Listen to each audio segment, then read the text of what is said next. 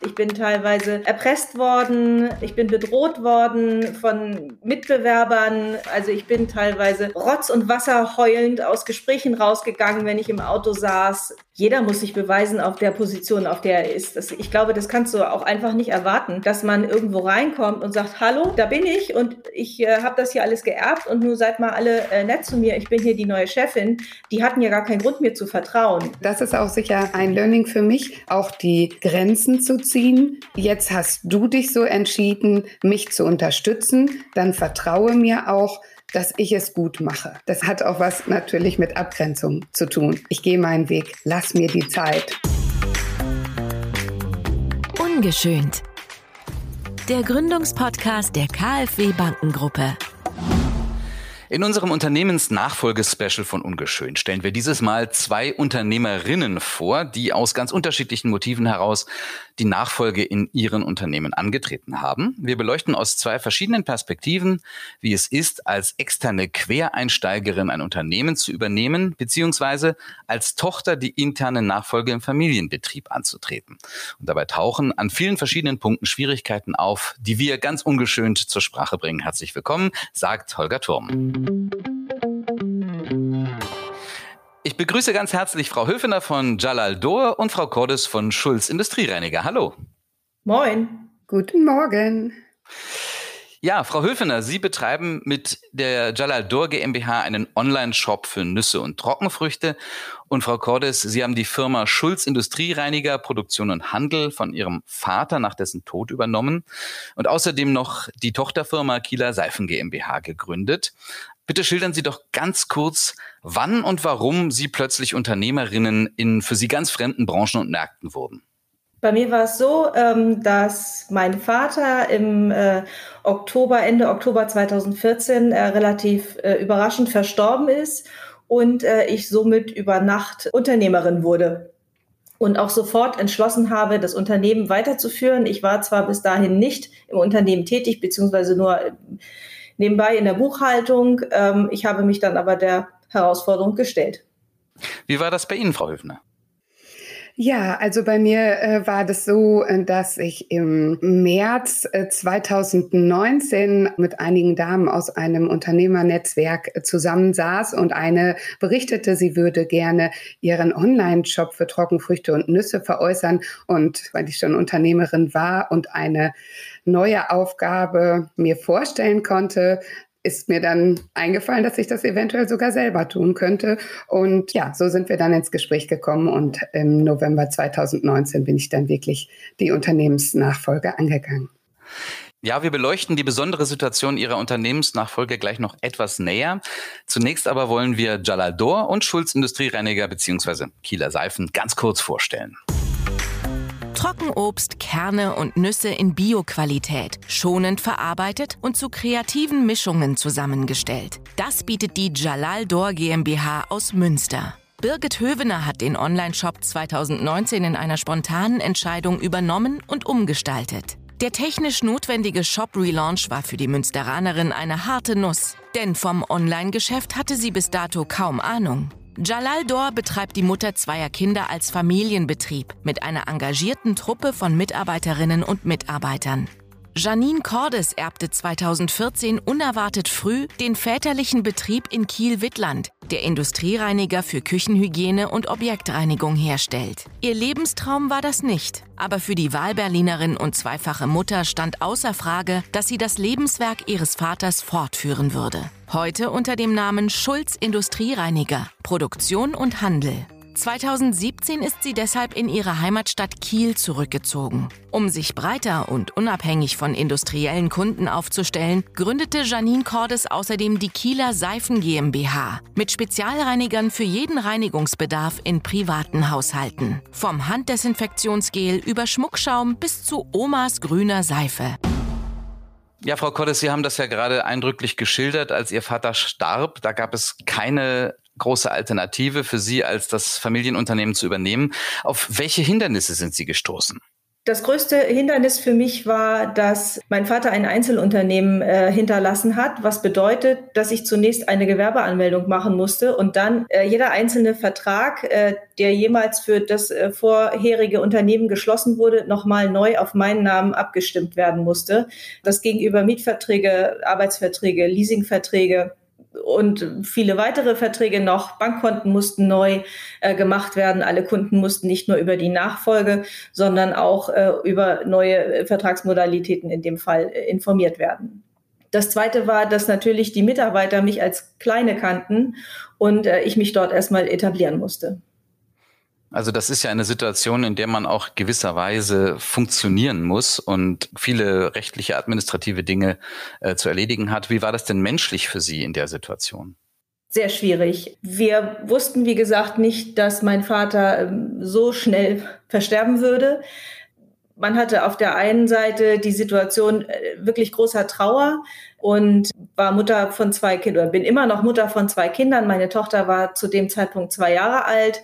Die hatten ihren Großvater verloren, ich meinen Vater verloren, meine Mutter ihren Mann verloren. Äh, mein Vater war Anfang 60. Das war wirklich ein Jahr ganz harter Kampf, viel Organisation, viel Zusammenreißen, damit nicht auch noch die Mitarbeiter ihren Job verlieren. Frau Höfener von Nüssen und Trockenfrüchten hatten Sie bis dahin ja höchstens mal als Konsumentin Ahnung. Wo lagen denn bei Ihnen die Schwierigkeiten bei der Übernahme von Jalaldor? Ähm, ja, Sie haben vollkommen recht. Ich war ähm, Fan ähm, von Jalaldor, weil ich immer schon Kundin auf dem Wochenmarkt war. Aber die Herausforderungen lagen da ganz klar in dem Online-Geschäft. Denn das kannte ich in dem Maße natürlich nicht. All die ähm, ja, Notwendigkeiten, die man dafür braucht, waren mir nicht bekannt.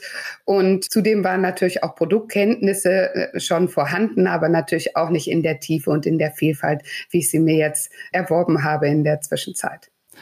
Frau Kolles, Sie haben zwar Betriebswirtschaftslehre studiert, hatten aber weder als Unternehmerin noch in dem Bereich Chemie gearbeitet. Ähm, wie sind Sie denn vorgegangen, als Sie quasi auf dem Stuhl des Vaters saßen? Wie konnten Sie sich einarbeiten? Sie sagten ja schon, Sie haben ab und zu ein bisschen mit in dem Unternehmen in der Buchhaltung geholfen. Oh, schwierige Frage. Ja, ich hatte Betriebswirtschaft studiert, von daher also in der Theorie Unternehmensführung war mir dann schon klar tatsächlich muss ich heute zugeben, dass das erste Jahr wirklich teilweise ein schwarzes Loch ist für mich und es ist schwer, sich an so Details äh, zu erinnern. Ich weiß, dass ich am Anfang mich ganz unwohl gefühlt habe auf dem Stuhl meines Vaters.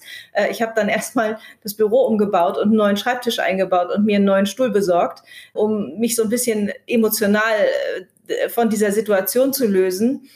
Und dann äh, habe ich einfach nur gearbeitet. Ich kann mich an gar nicht viele andere Sachen erinnern. Immer wenn ich im Büro war, habe ich gearbeitet, zu Hause habe ich gearbeitet. Ich habe mich mit den Produkten auseinandergesetzt, ich habe mich mit den Mitarbeitern auseinandergesetzt und irgendwann war plötzlich ein Jahr vorbei. Sie hatten ja auch mit Geschäftspartnern Ihres Vaters zu tun. Wie war da die Situation? Die war sehr unterschiedlich. Da habe ich sehr harte Erfahrungen gemacht. Ich bin teilweise erpresst worden. Ähm, ich bin bedroht worden von Mitbewerbern. Nicht jedes Gespräch ist einfach gelaufen. Also ich bin teilweise Rotz und Wasser heulend aus Gesprächen rausgegangen, wenn ich im Auto saß. Ähm, aber mit der Zeit äh, habe ich gemerkt, äh, je mehr ich bei mir bleibe, desto besser laufen solche Gespräche. Und äh, vor allen Dingen äh, habe ich auch gelernt, in Gesprächen zu sagen, ich brauche jetzt eine Pause und wir müssen einen neuen Termin machen. Ich möchte jetzt nicht weiterreden. Sie hatten ja auch vorhin gesagt, Sie waren bei der Mitarbeiterschaft eher so als die Kleine bekannt, die Tochter des verstorbenen Chefs. Wie konnten Sie die Akzeptanz als neue Chefin schließlich erreichen, beziehungsweise sich auch bei diesen Geschäftspartnern dann den Respekt verschaffen?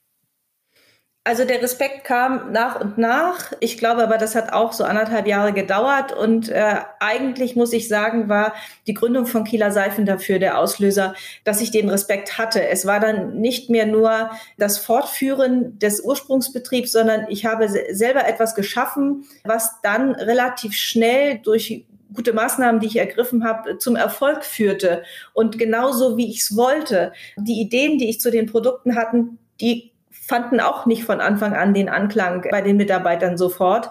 Aber der Erfolg hat gezeigt, dass mein Riecher gut war und es wurden Produkte verkauft Und damit haben die Mitarbeiter das Zutrauen bekommen, okay, die kann vielleicht doch was. Und die Zeit ging ins Land und äh, alle hatten immer noch ihre Arbeitsplätze. Das heißt also, es hat nicht gereicht, dass sie die Nachfolge eines Unternehmens antraten. Sie mussten sozusagen der Belegschaft durch die Neugründung eines Tochterunternehmens erst beweisen, dass sie Unternehmerinnen-Gene haben. Jeder muss sich beweisen auf der Position, auf der er ist. Ich glaube, das kannst du auch einfach nicht erwarten, dass man irgendwo reinkommt und sagt, hallo, da bin ich und ich äh, habe das hier alles geerbt und nur seid mal alle äh, nett zu mir, ich bin hier die neue Chefin. Die hatten ja gar keinen Grund, mir zu vertrauen. Und äh, ich würde jemandem, der mein Unternehmen kaufen würde oder mein neuer Chef werden würde, auch nicht einfach blind vertrauen, wenn der von irgendwo anders herkommt. Frau Höfener, Sie hatten ja erwähnt, Jalador war ursprünglich ein Marktstand, aber hatte eben auch schon einen Online-Vertrieb. Sie konnten den bestehenden Online-Shop Ihrer Vorgänger aber nicht übernehmen. Woran lag das? Also es war schon möglich, den Shop zu übernehmen, aber es war von vornherein klar, dass die Technik, auf der dieser Shop basierte, nicht zukunftsfähig sein würde. Somit musste ich mich sehr kurzfristig mit einem neuen Shop-System auseinandersetzen und das äh, war herausfordernd, weil ich auch nicht so Technik interessiert bin und, und mich dann viel mehr mit dem Vertrieb, mit dem Produkt, mit dem Design beschäftigen wollte, aber natürlich das die Basis für alles war. Und somit bin ich dann zur Shop Mitentwicklerin geworden im 2020. Und Ihr Online-Vertrieb läuft? Ähm, ja, also es ist schon so, dass wir im September 2020 dann das neue System übernommen haben und dadurch, dass es äh, ein System war, was ganz neu auf dem Markt war, hat es sehr viele Kinderkrankheiten und wir sind dann erstmal im Ranking sehr stark gefallen. Also ähm, der September war schon nochmal so ein, so ein sehr schwarzer Monat, um dann hoffentlich es wieder aufzubauen. Ich kann schon sagen, es läuft jetzt definitiv viel besser. Wir haben 2021 sehr viel Vertriebsaktivitäten aufgenommen und ähm, wir sind auf dem Weg. So will ich das vielleicht mal sagen. Aber da ist noch Luft nach oben.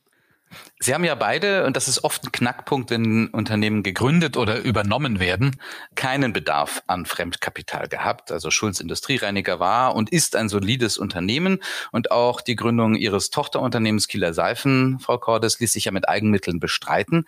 Aber wie war das bei Jalaldor, Frau Höfner?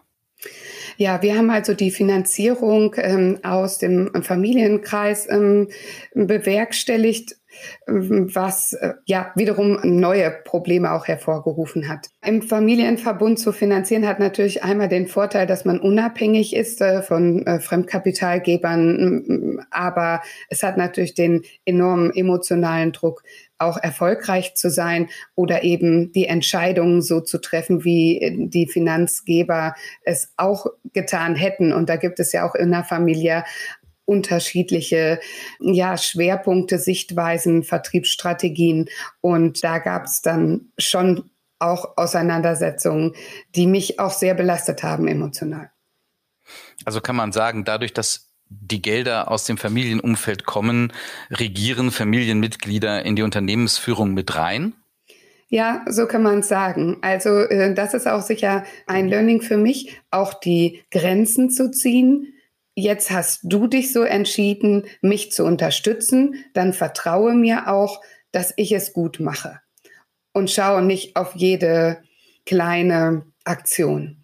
Und gib mir das Vertrauen und ich kann mir auch selber vertrauen, das jetzt auf die richtige Bahn zu bringen. Das ist sicher auch, hat auch was natürlich mit Abgrenzung zu tun, was ich auch jetzt mehr gelernt habe, auch Klarheit zu sagen, ich gehe meinen Weg. Jetzt hast du die Entscheidung getroffen, lass mir die Zeit. Das ist aber wirklich ein schwieriges Learning. Also ich glaube, die Kurve zu kriegen ist nicht einfach.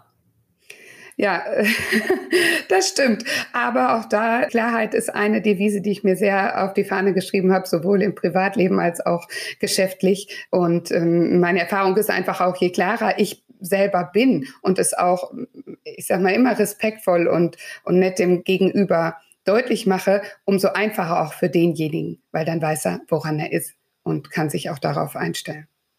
Würden Sie denn Jalaldor heute nochmal auf die gleiche Weise finanzieren, wenn Sie noch einmal am Anfang stünden und diese Entscheidung träfen? Nee, äh, glaube ich, würde ich nicht nochmal so machen.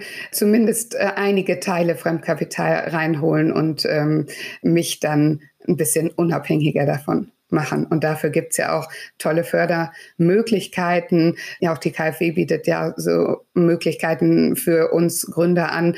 Habe ich mich einfach viel zu wenig mit auseinandergesetzt. Frau Cordes, äh, bislang kam Ihr Unternehmen oder Ihre beiden Unternehmen mit Eigenmitteln aus. Haben Sie sich denn jemals Gedanken darüber gemacht, eventuell in irgendeiner Art und Weise Fremdkapital aufzunehmen? Also bis jetzt sind wir ohne äh, großartige Fremdmittel ausgekommen. Nichtsdestotrotz bin ich im regelmäßigen Austausch mit der Investitionsbank Schleswig-Holstein und auch mit meinen Hausbanken, weil so ein Betrieb erfordert ja auch nicht nur, dass man wächst, sondern auch, dass die Bestände äh, instand gehalten werden. Und ähm, ich weiß, dass mein, mein Betriebsgebäude, das irgendwie aus den 80ern ist, irgendwann mal saniert werden muss und da äh, Umwelt und Energiespartechniken eingebaut werden sollten. Und da ist es natürlich für mich äh, das Einfachste, auf äh, mögliche staatliche Forderungen wie ähm, die KfW-Bank äh, zurückzugreifen.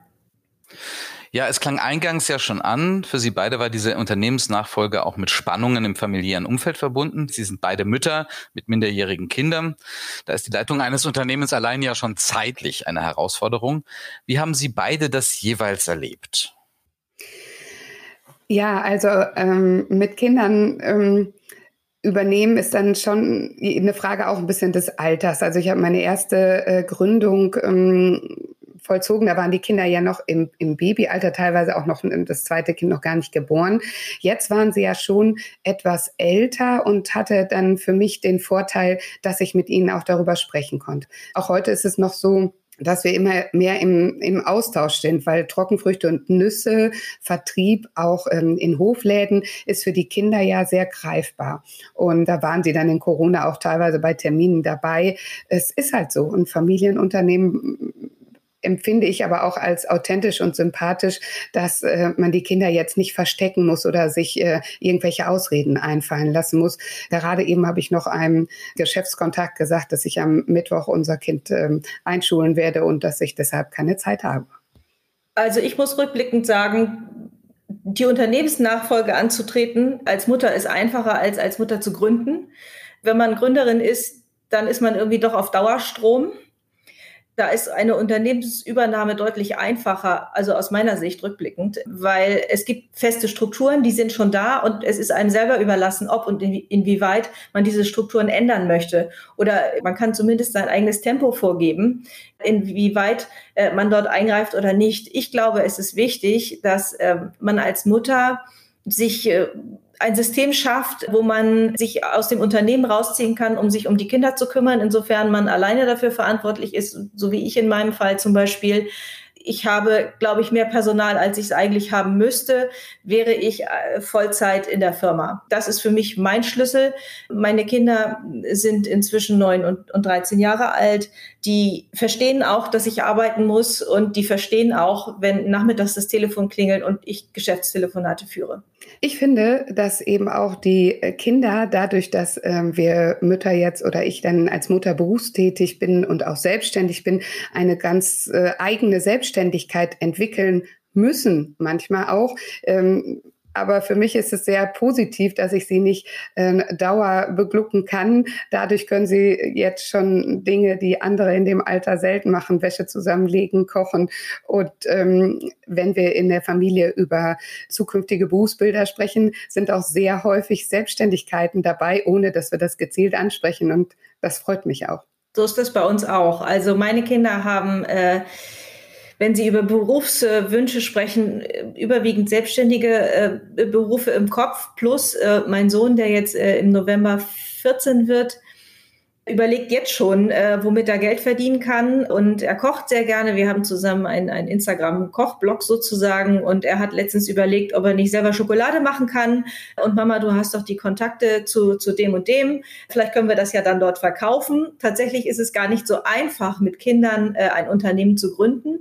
Aber auch das zeigt, glaube ich, dass für unsere Kinder das total normal ist, dass man selbstständig sein Geld verdient. Äh, sie haben, glaube ich, eine bisschen andere Lebenseinstellung und äh, sie sind auch sehr, sehr umsichtig, also auch was, was mich angeht. Nun leben wir halt auch zu dritt. Ähm, bei uns ist es normal, dass mein Sohn vor mir zu Hause ist und dann schon mal eine Suppe kocht. Nun haben Sie ja aber auch die Perspektive von Nachfolgerin und Gründerin, weil Sie sagten, es sei einfacher nachzufolgen in so einer Situation mit Familie und Kindern. Aber Sie haben ja auch noch gegründet. Und hat das jetzt irgendwelche Auswirkungen auf Ihren familiären Zusammenhalt gehabt? Ich glaube auch, dass meine Kinder sich mehr mit der Gründung äh, identifizieren können als mit dem Ursprungsunternehmen. Grundsätzlich äh, ist es bei mir so, dass meine Ehe über mein Unternehmertum zerbrochen ist. Ich glaube, da hätte die Nachfolge schon gereicht. Da musste ich nicht auch noch neu gründen, um da einen Scherbenhaufen zu hinterlassen. Also ich glaube, der Punkt war, dass ich mich als äh, Unternehmerin sehr stark verändert habe. Ich bin persönlich gewachsen. Ich bin äh, von der Mutter, die zwar immer eine gute Ausbildung hatte, plötzlich zu einer Entscheiderin geworden, zu einer Frau, die Gabelstapler kauft, ähm, zu jemandem, der sich anderen Menschen in Führungsetagen gegenüber durchsetzen muss, der Mitarbeiter führt. Ich glaube, dass das eine Familiensituation sehr, sehr stark belasten kann. Und wenn dann die Ehe nicht total stabil ist und, und alle mit sich äh, fein und im Reinen sind, dann ist so eine Transformation, wie ich sie durchwandelt habe, wirklich äh, schwer zu tragen für jede Ehe. Also Sie haben sozusagen auch gemerkt, wie Sie sich als Unternehmerinnen Persönlichkeit verändert haben. Sie sind ja auch alleinige Inhaberin von Schulz Industriereiniger und Kieler Seifen. Wie einsam ist es da, Entscheidungen von mitunter sehr großer Tragweite immer allein tragen zu müssen? Wer oder was hat sich da gerade in der Anfangsphase als hilfreich erwiesen? Also das ist natürlich unglaublich schwierig, äh, Entscheidungen alleine zu treffen. Wenn Maschinen angeschafft werden müssen, klar sagt mein Betriebsleiter, du, wir brauchen eine Maschine. Wir reden dann aber auch irgendwie um Werte von, keine Ahnung, 150.000 Euro. Ich hatte das Glück, dass ich von Anfang an einen Mentor hatte und habe dann aber relativ schnell mit dem Aufbau eines eigenen Netzwerkes äh, begonnen, weil man sich ja, also erstmal möchte man seine Freundschaften nicht äh, mit solchen Themen belasten. Zweitens ist nicht jeder in der Lage, aus den Freundschaften diese Entscheidungen zu sehen und, und zu verstehen. Und so habe ich mir jetzt äh, über die letzten äh, drei Jahre ein, ein Netzwerk aus anderen Unternehmern und Unternehmerinnen geschaffen, die meine Probleme verstehen, wo man auf Augenhöhe sich unterhalten kann äh, und, und einen Ratschlag bekommt, der auch so valide ist, dass ich mich darauf verlassen kann, um dann meine eigenen Schlüsse zu ziehen. Sie sagten, Sie hatten einen Mentor. Wer war das? Das war der Nachfolger eines großen Unternehmens hier in Kiel, der meinen ersten Beitrag äh, in der aktuellen Tageszeitung gelesen hat und gesagt hat, das finde ich ja toll. Äh, mit dem bin ich dann erst fürchterlich aneinander geraten. Und ich glaube aber, ich hatte von Anfang an seinen Respekt, weil ich mich der Situation gestellt habe und er aber sehr gute Kontakte hier in Schleswig-Holstein hat. Und der hat mich nachher an die Hand genommen und ist mit mir überall hingegangen und hat gesagt, hier, das ist die Frau Cordes und das wäre schön, wenn ihr mit ihr zusammenarbeitet. Und so bin ich da langsam reingewachsen. Frau Höfner, Sie hatten ja auch nicht die Absicht, Jalaldor allein zu übernehmen. Sie wollten das mit einer sehr guten Freundin tun. Das ist aber gescheitert. Äh, woran ist es denn gescheitert und wie hat sie diese Situation danach gefordert, also geschäftlich wie menschlich? Ja, genau. Ich äh, wollte mit meiner Schulfreundin zusammen mm, ja äh, so die Fäden in der Hand halten und dann war es halt äh, so, dass wir ja in Münster sitzen und ähm, meine Freundin der Liebe wegen nach Würzburg gegangen ist und äh, sie dann irgendwann merkte auch als Mutter von zwei Kindern, ich brauche Kollegen um mich rum, damit ich auch mal rauskomme, damit ich auch anderen Input habe. Ich kann nicht nur zu Hause in meinem Homeoffice arbeiten. Das war alles noch vor Corona Danach hat sich ja vieles auch verändert und sie brauchte so die Dynamik. Ähm, und das konnte ich nachvollziehen. Es war trotz allem unglaublich schwer für mich, auch äh, für unsere Freundschaft. Ähm, auch da haben wir sehr klar drüber gesprochen. Und trotzdem, in meinem Herzen hat es einfach sehr wehgetan. Und heute ist es so, dass sie nach wie vor als Minijobberin bei uns ist und äh, auch noch so diesen, ja, so ein Stück weit äh, den Kontakt auch beruflich zu mir hält. Privat, klar, sind wir weiterhin auch gut befreundet. Und ähm, das hat mir sehr viel bedeutet. Und trotzdem war ich dann mehr alleine. Alleine sein heißt natürlich dann weniger Korrektiv, aber auch weniger Abstimmung. In dem Fall habe ich dann ganz klar meinen Pfad verfolgt. Und das hatte auch äh, Vorteile in der Geschwindigkeit. Ich brauchte mich ja nicht abstimmen und ähm, äh, somit habe ich erstmal mein Ding gemacht. Da ging es insbesondere auch um Design und um Verpackung und auch um den Shop. Es war dann so, ich habe die Situation angenommen, und ähm, habe aber daraufhin auch verändert, dass wir Vertriebssitzungen haben mit dem kompletten Team, dass wir uns gegenseitig abstimmen. Das ist übrigens eins des, äh, ähm, der wichtigsten Punkte, empfinde ich, die Kommunikation, auch die interne Kommunikation. Wenn Sie zurückschauen, gab es in den letzten Jahren irgendwann mal Punkte, an denen Sie beide so weit waren zu sagen, also jetzt gebe ich auf, ich schaffe das nicht? Ja, ehrlicherweise sogar am Beginn äh, diesen Jahres, weil ich da noch mal einmal die komplette Finanzierung ähm, mir vor Augen geführt hatte. Ich war durchaus manches Mal sehr im operativen Geschäft und ähm, weniger eben strategisch unterwegs. Und da hatte ich schon Sorge, wie könnte ich je das Geld wieder zurückführen und da wieder dieser familiäre Aspekt ja auch. Da gab es sogar ein Gespräch mit dem Steuerberater und das war für mich total wertvoll zu wissen, was passiert, wenn ich jetzt aufgebe. Also, äh, und dann hat er mir die Möglichkeiten aufgezeigt und es war irgendwie wie entlastend zu wissen, was passiert, wie viel würde ich verlieren, was würde passieren. Und dann hat er irgendwann in dem Gespräch gesagt, ja, aber Frau Hübner, Sie könnten doch jetzt auch mal die Möglichkeit in Erwägung ziehen, dass es richtig gut läuft. Er kennt mich auch schon länger und dann habe ich gesagt, ja, ich weiß, die Möglichkeit gibt's und eigentlich gibt's auch nur die. Aber es ist trotzdem gut, manchmal sich, glaube ich, den Worst Case vor Augen zu führen. Man muss halt auch kämpfen. also für mich kommt Aufgeben nicht in Frage. Und ich glaube, ich habe auch noch nie wirklich den Punkt gehabt, wo ich gesagt habe, jetzt, jetzt schmeiße ich hin, ich mache jetzt nicht mehr weiter. Sehr wohl habe ich öfter Situationen, wo es mir wirklich schlecht geht und ich äh, tagelang schlecht schlafe und mir Gedanken mache, was, wann, wo, wie. Auch Corona war natürlich jetzt eine Zeit, wo bei mir im Betrieb nichts los war. Aber bei mir ist es tatsächlich so, je enger es wird, desto schneller fange ich an zu laufen. Und je schneller ich laufe, plötzlich passiert immer irgendwas. Und dann kommt doch wieder irgendeine Hoffnung um die Ecke. Aufgeben würde ich nicht. Wenn irgendwann was passieren sollte, dann fahre ich das Unternehmen mit, mit 100 kmh an die Wand. Nein, also vorher würde ich noch tausend andere Sachen machen, bevor ich irgendwie den Stift hinschmeißen würde. Ja gut, das wünschen wir Ihnen natürlich nicht. Ähm, Sie hatten vorhin Netzwerke erwähnt, äh, Netzwerke, die Sie aufgebaut haben. Sie sind beide heute sehr aktiv in solchen Netzwerken. Frau Höfner, Sie sind im Frauennetzwerk Münster. Sie waren da sogar zeitweise im Vorstand. Äh, warum und wie hat Ihnen das geholfen? Ja, es ist genau das, was Frau Cordes eben angesprochen hat. Es ist die Vernetzung mit Gleichgesinnten und Gespräche auf Augenhöhe. Da braucht man nicht viel erklären. Sofort weiß der oder die Gesprächspartnerin, worum es geht, insbesondere wenn man ein Geschäft führt und auch noch gleichzeitig Familie hat.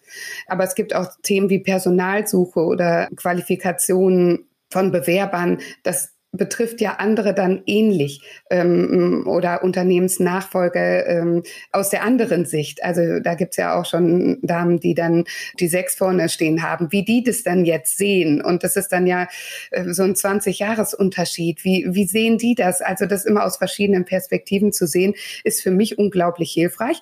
Und ich kann auch sagen, dass natürlich durch das Netzwerk sehr viele Kontakte entstehen. Ich persönlich bin auch jemand, der gerne Menschen zusammenbringt, wenn ich äh, ähm, denke, ah, die beiden müssen sich mal kennenlernen. Und genauso passiert das manchmal auch, dass Menschen auf mich zukommen.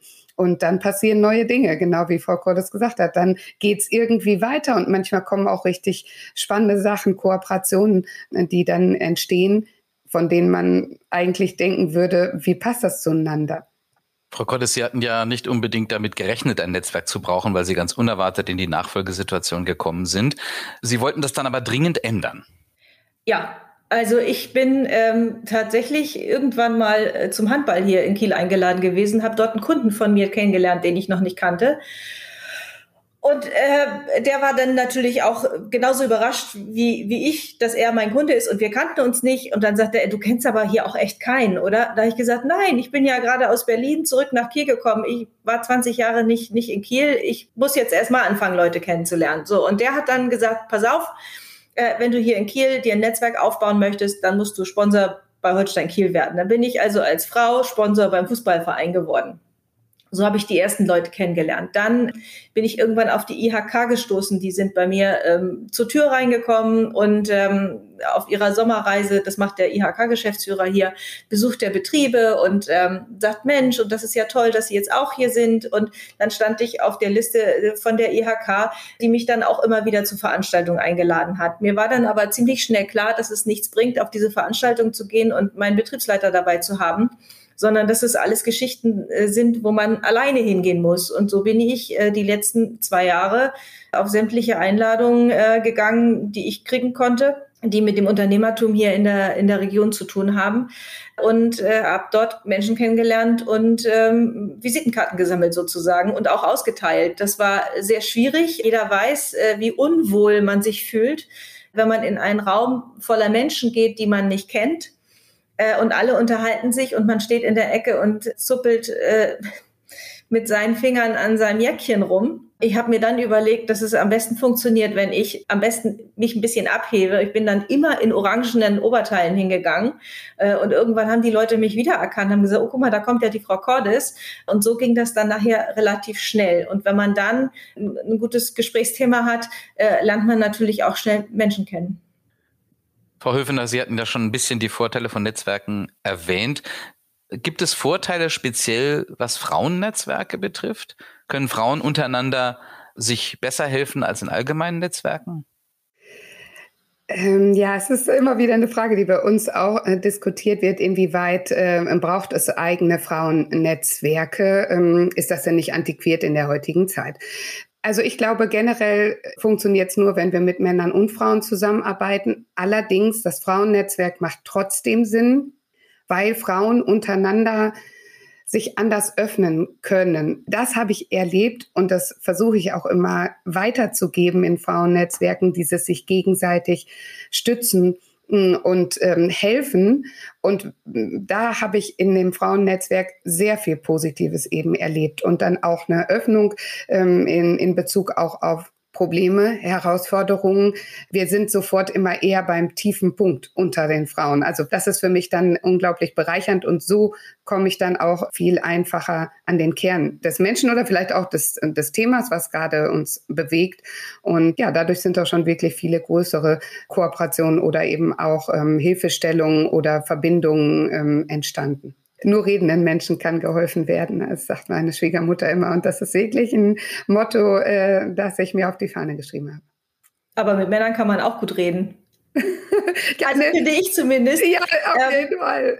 Ich, äh, bei mir ist es zum Beispiel so, ich äh, bin in keinem einzigen reinen Frauennetzwerk, weil ich das genauso antiquiert finde wie reine Männernetzwerke. Ich glaube ja immer, äh, Männer und Frauen befruchten sich wunderbar gegenseitig. Und ich finde auch, dass das im Geschäft so ist. Äh, und ich kitzel das dann aus den Männern raus. Also ich bin halt auch äh, frisch und offen und frei und äh, finde es äh, immer sehr äh, interessant, die männliche Denkweise zu sehen zu bestimmten Themen und pick mir dann für mich das Beste raus. Die weibliche habe ich ja selber an Bord. Das heißt, ich habe natürlich auch Freundinnen, die Unternehmerinnen sind ähm, und mit denen tausche ich mich dann vielleicht auch tiefergehend aus. Aber ich habe persönlich gar nicht die Intention, mich tiefer mit jedem anderen Menschen in einem Raum auszutauschen, sondern möchte eigentlich ja wachsen durch Netzwerken. Frau Cordes, Sie sind heute Mentorin an der Universität Flensburg. Sie sind beide Vorbildunternehmerinnen der Initiative Frauenunternehmen des Bundesministeriums für Wirtschaft und Energie. Und da wird jungen Frauen quasi das Berufsbild selbstständiger Unternehmerinnen nahegebracht. Warum ist Ihnen diese Rolle als Mentorinnen so wichtig? Ich glaube, dass man durch das authentische Vorleben, wie Unternehmertum funktionieren kann, andere Frauen, insbesondere jetzt auch, ähm, die bei der Initiative auch noch vorhaben zu gründen, motivieren kann. Es kann funktionieren und es ist auch nicht immer nur Sonntag, es ist auch anstrengend und man hat auch wirklich Zeiten, in denen es äh, Regentage gibt. Es ist einfach so. Aber am Ende bin ich selbstbestimmt und kann mein Ding machen. Und das ist eine, für mich jetzt persönlich, ein riesiger Freiraum, der mich da jetzt so hält. Und diese Idee weiterzugeben, dass es auch für Frauen, die vielleicht nicht aus einem Unternehmerhaushalt kommen, dass es die Möglichkeit gibt, so selbstbestimmt zu sein. Und das möchte ich sehr gerne weitergeben. Für mich ist es so, zum einen wurde mir auch geholfen und es ist mir ein innerer Antrieb, das weiterzugeben, was ich bekommen habe. Also ne, ich finde, das lebt halt auch von sich. Es gibt Menschen, die einem selber helfen und ich finde es für meinen Karma wichtig, dass ich auch weiterhelfe. Das ist das eine. Und zum anderen ist es bei mir so, ich treffe oft auf junge Mädchen, also zum Beispiel, wenn wir so ein Girls Day hier äh, veranstalten, wo die Eltern ähm, auch einen Landschaftsbaubetrieb haben oder, oder Gärtnereien haben und die Mädchen sagen, ja, aber ich bin doch ein Mädchen und, und kann ich das denn als Frau? Und also das ist für mich ein, ein innerer Antrieb, dem Mädchen zu sagen, äh, Mädels, pass mal auf, also ich mache Chlorreiniger und ähm, ja, erstens, es war auch nicht mein Lebenstraum, Chlorreiniger zu produzieren. Und zweitens führst du aber dann etwas fort, was deine Familie aufgebaut hat. Es ist ein Teil deiner DNA. Und natürlich kannst du das, wenn du es denn auch möchtest. Aber man muss es wollen. Und es ist mir dann auch so wichtig, ähm, den Mädels auch zu zeigen, dass es nicht nur weibliche Berufe auch im Unternehmertum gibt, sondern dass man auch wirklich glücklich werden kann, äh, wenn man andere Wege beschreitet und dass man sich auch trauen soll, wenn man sich als Frau, als Kfz-Mechanikerin ähm, selbstständig machen möchte, dann muss man das tun und dann sollte man das tun und dann ist man auch gut da drin. Sie treffen ja nun auch durch Ihre Mentorinnen-Tätigkeit auf junge Unternehmerinnen. Stoßen Sie da schon auf die Mentalität, die es braucht, um unternehmerisch erfolgreich zu sein? Ja, ich treffe öfter auf junge Damen, die so, ich sag mal, einige Generationen jünger sind als ich jetzt die wollen Unternehmer sein, weil es sich inzwischen durchgesetzt hat, dass Unternehmersein doch irgendwie cool ist. Also das war ja vor, vor fünf Jahren, sage ich mal, war ja Unternehmersein immer noch ein, eine Hürde. Ne? Im Tatort ist der Mörder immer der Unternehmer. Das hat sich mittlerweile mit dieser Startup-Kultur in Deutschland so ein bisschen geändert. Also Unternehmersein ist cool. Aber äh, was ich so wahrnehme, ist, dass oft die Anspruchshaltung der jungen Unternehmerin eine andere ist, als es meine vielleicht noch war. Also ich finde, ich muss leisten, um anerkannt zu werden. Und ähm, heute in dieser ganzen Debatte über den weißen alten Mann, der in der Bank sitzt und die Kredite gibt, gibt vielen den Ausweg, sich darauf zurückzuziehen und zu sagen, ja, aber jetzt habe ich den Kredit nicht bekommen, weil ich eine junge Dame bin. Und ähm, das ist dann schon so ein Punkt, wo ich einhake, wo ich mich auch tatsächlich oft unbeliebt mache und sage, ja, Mädchen, aber dann überleg doch mal, wie bist du dann zur Bank gegangen? Hast du dich denn da tough hingestellt und, und dein, dein System vorgestellt oder äh, hast du deine blonden Locken gedreht? Das ist der Punkt, wo dann doch äh, die eine oder andere mal so ein bisschen in sich geht und sagt, ja, also vielleicht äh, bin ich nicht tough genug gewesen. Und ähm, dann muss man halt auch einfach mal offen aussprechen. Nicht jeder junge Mann, der Unternehmer sein möchte, bekommt bei der Bank einen Kredit. Also ich finde, es ist immer wichtig, dort auch so ein bisschen Realität äh, herzustellen und zu sagen, leiste erstmal was, dann wird auch mit dir gespielt. Frau Höfner, Frau Cordes, vielen Dank erstmal an dieser Stelle. Wir haben bei Ungeschönt auch eine Rubrik, die nennt sich Mantra Mantra. Hier wollen wir kurz und knackig zusammenfassen, was sie sozusagen als innerer Business Kompass leitet. Mantra Mantra. Was macht eine erfolgreiche Unternehmensnachfolge aus? das Gute, was da ist, zu bewahren und wirklich einfach auch Mut mitbringen, äh, vieles neu zu machen, zu meinem zu machen, das Unternehmen ja auf mich zuzuschneiden und ähm, keine Sorge haben zu scheitern und authentisch bleiben. Für mich ist es ähm, Mut, Flexibilität und um die Ecke denken können. Was war denn Ihr größter Fehler bei der Nachfolge in Ihren Unternehmen? Was würden Sie heute anders machen? Also mein größter äh, Fehler war sicher die Entscheidung, den Nuss- und Trockenfrucht-Online-Shop äh, zu übernehmen, ausschließlich emotional getroffen zu haben. Und diese Begeisterung hat wirklich viel überlappt, so dass ich dann an vielen Stellen nicht mehr genug mich mit den Herausforderungen auseinandergesetzt habe. Heute würde ich mir mehr Zeit nehmen, bei der Nachfolge warte ich noch auf meinen größten Fehler. Ich hoffe, der bleibt aber aus. Bei der Gründung bin ich tatsächlich etwas blauäugig rangegangen. Als ich mit Haushaltsreinigern gegründet habe, habe ich gedacht, die Welt wartet auf die grüne Seife. Ähm, das war ein herber Rückschlag, als ich dann gemerkt habe, dass sie mir nicht aus den Händen gerissen wird. Aber ich habe dran gearbeitet und heute läuft es sehr gut. Was oder wer hat Ihnen in schweren Unternehmenszeiten am besten geholfen? Also mir hat äh, geholfen, dass ich die Begeisterung, die ich ja eben als vielleicht äh, Nachteil angeführt habe, jetzt äh, zu einem Vorteil nutzen konnte, denn die konnte ich auf das Team, das sich dann mehr bei uns einstellte, weitergeben. Und hier schlummert wirklich richtig viel Expertise und auch Möglichkeit im regelmäßigen Austausch mit den Teammitgliedern kommen nämlich wirklich viele coole Ideen und auch natürlich eine Kritik, ähm, so dass wir dadurch uns immer wieder gegen gegenseitig stützen. Trotz allem in der Familie oder im Partner einen starken Halt zu haben, ist auch für mich jetzt persönlich sehr wichtig. Bei mir war es auch das Team, das wusste, was es zu tun hatte, wenn ich es nicht wusste, auf das man sich dann verlassen konnte, weil die ja alle schon sehr viel länger im Unternehmen waren als ich. Dann einen guten Mentor zu haben und ein gutes Netzwerk zu haben, auf das ich mich verlassen kann. Ihre besten drei Tipps speziell für Frauen, die gründen oder nachfolgen wollen. Ähm, Perfektion ablegen, Gelassenheit zulassen, Hilfe einkaufen bei Themen, die man nicht beherrscht und interne Kommunikation auf Prio einsetzen. Das waren, glaube ich, vier, aber lassen wir gelten. Bei Frau Cordes? Bei mir ist es auch, es muss nicht immer perfekt sein. Durchhalten ist die Devise und machen mit Ausrufezeichen. Ganz herzlichen Dank, Frau Höfener und Frau Cordes. Am Ende unseres Podcasts angekommen, bitten wir unsere Gesprächspartnerinnen und Gesprächspartner immer noch darum, Sätze zu vervollständigen, natürlich kurz und knapp. Meine größte Kompetenz als Unternehmerin ist, gut zuhören zu können. Immer wieder neue Ideen einzubringen. Mein größtes Defizit als Unternehmerin ist oder war? Meine Harmoniebedürftigkeit. Oh, das ist aber eine gemeine Frage. Äh, mein größtes Defizit ist, ich würde sagen, habe ich nicht, aber es stimmt natürlich nicht.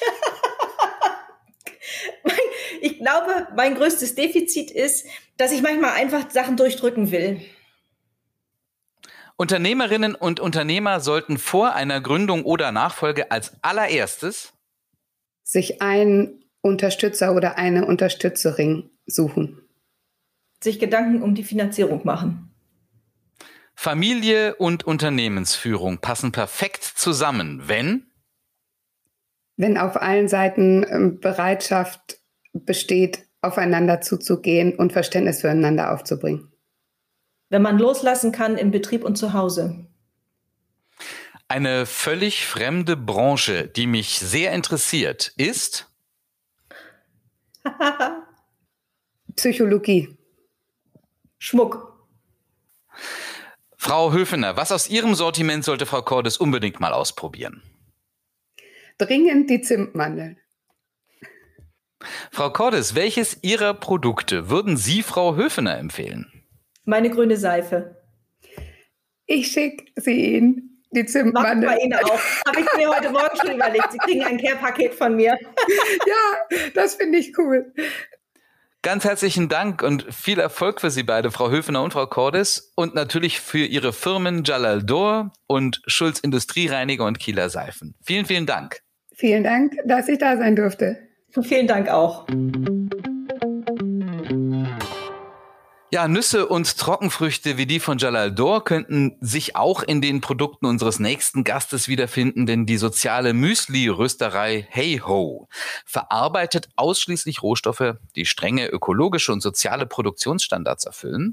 Hey Ho legt diesen hohen Anspruch auch an die eigenen Produktionsbedingungen an und beschäftigt gezielt Menschen mit bewegten Biografien, die wenig Chancen auf dem ersten Arbeitsmarkt haben wie zum Beispiel ehemalige Strafgefangene oder auch Ex-Drogensüchtige.